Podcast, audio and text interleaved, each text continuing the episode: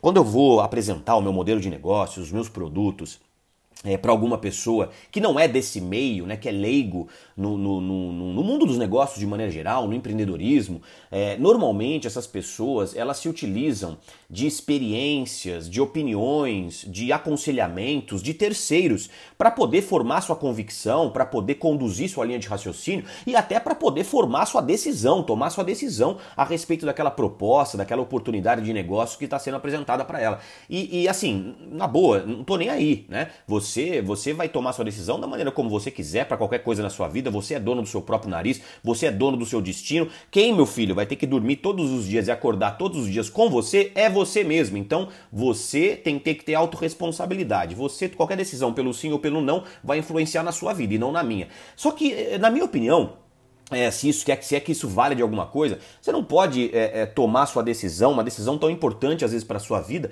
baseada em experiências, em informações, em dicas, em orientações de alguém que muitas vezes não sabe do que está falando ou não tem know-how nem expertise para poder dar uma opinião é, é, é, é técnica, uma opinião certeira a respeito de algum modelo de negócio. Se você quer saber sobre, sobre negócio, sobre empreendedorismo, é importante que você vá se aconselhar ou consultar o empreendedor, o empresário. Se você quer construir um um prédio, meu filho, você não vai se aconselhar com o padeiro da padaria da sua esquina, do seu bairro. Você vai procurar um engenheiro civil. Então toma muito cuidado com quem você está você tá se aconselhando, porque muitas vezes a gente vai pedir conselho para quem nunca construiu nada na vida, e isso é um prejuízo para a sua própria vida no longo prazo.